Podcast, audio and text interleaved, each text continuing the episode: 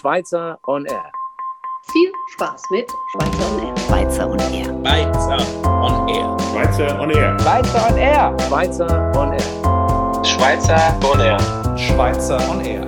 Schweizer on Air. Schweizer on Air. Schweizer on Air. Hallo, ich bin's wieder, Nora. Wir, das sind, naja, ich und Adrian. Lea. Leon. Lisa und Max melden uns wieder mit einer neuen Folge Schweizer on Air. Bevor wir loslegen, wollte ich nochmal auf etwas aufmerksam machen. Das Schweizer on Air Team hat vergangene Woche über 500 Euro Spenden an unserer Schule, dem Albert-Schweitzer-Gymnasium, eingesammelt. Die Spenden gehen an Sternstunden, einem Verein, der Kindern in Not hilft. Deshalb wollte ich mich nochmal an alle fleißigen Spenderinnen und Spender bedanken. So, jetzt aber viel Spaß mit Schweizer on Air. Ukraine-Konflikt. Scholz versichert, die Regierung ist sich einig, dass sie im Hinblick auf die Sanktionen, also Maßnahmen, die zu ergreifen sind, gemeinsam handeln werden. Mit gemeinsam sind die USA, Europa, Deutschland und die NATO-Staaten gemeint. Sie seien vorbereitet und wenn es zu einer Entscheidung kommt, sind die Staaten in der Lage, eine solche zu treffen. Die Maßnahmen werden im Fall einer russischen Aggression gegenüber der Ukraine verwirklicht. Das bedeutet, falls Russland die Ukraine angreifen sollte, wird Deutschland politische Maßnahmen treffen, die Russland schaden werden. So wird Russland davon abgehalten und motiviert die Truppen, die bereits an der ukrainischen Grenze platziert sind, wieder abzuschieben.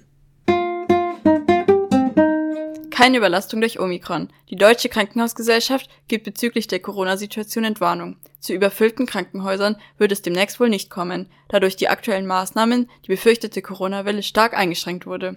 Nach dem Höhepunkt der Omikron-Welle, der etwa Ende Februar erwartet wird, können die Maßnahmen gesenkt werden. Dennoch sollte die Politik sich schon einmal einen Plan machen, wie und inwieweit sie die Maßnahmen lockern können. Es sollten auf keinen Fall aus Hektik einfach Öffnungsschritte beschlossen werden, die so nicht vorgesehen und abgesprochen waren. Obwohl die Infektionszahlen steigen, wollen immer mehr Politiker weniger Maßnahmen und durch unüberlegte Handlungen kann es auch wieder zu höheren Infektionszahlen und damit auch wieder strengeren Regeln für den Kampf gegen Corona kommen. Kann die Bergkirchweih 2022 wieder stattfinden?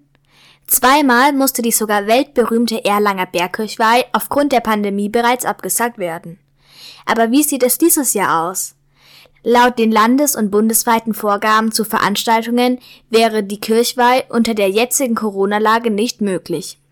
Trotzdem ist man bereits in der Planung. Wie sonst auch soll die Bergkirchweih in den Pfingstferien am gewohnten Ort aufgebaut werden.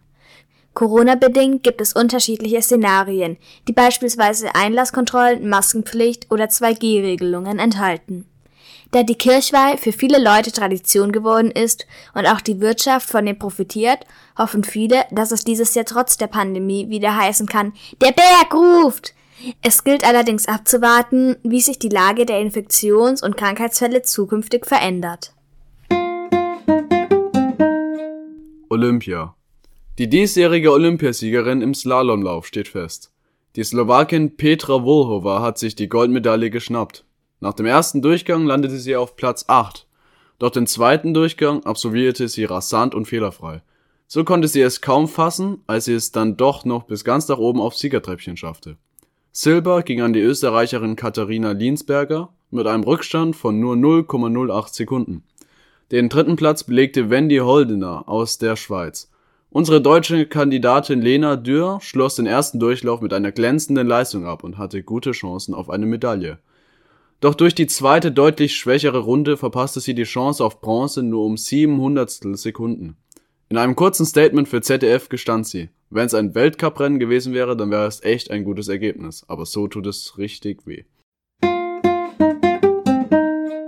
Und nun die etwas andere Meldung. Heute ist unsere etwas andere Meldung sogar eine regionale Meldung.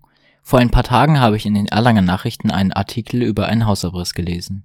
Das alte Landratsamt wird also abgerissen. Warum? Aus Teilen des Gebäudes sollen Wohnungen und Praxen entstehen. Dafür müssen schwere Baugeräte, zum Beispiel Betonmischer, in den Innenhof fahren können. Und dafür muss eben das Landratsamt abgerissen werden. Aber natürlich will niemand das Straßen- bzw. Fassadenbild zerstören. Das gehört nämlich zu den Auflagen, die die Stadt den Leuten gegeben hat, die das Haus umbauen wollen. Also muss das ganze Landratsamt nach dem Umbau wieder originalgetreu aufgebaut werden. Das war es auch schon wieder. Eine schöne neue Woche und wir hoffen, es hat euch gefallen. Bis bald. Das war's schon. Servus, Bitte euch und alles Gute. Tschüss. Ciao, ciao. Hat mir auch Spaß gemacht. Schweizer on Air. Dankeschön. Es war cool, hier zu sein. Danke für die Einladung. Und es hat sehr, sehr viel Spaß gemacht.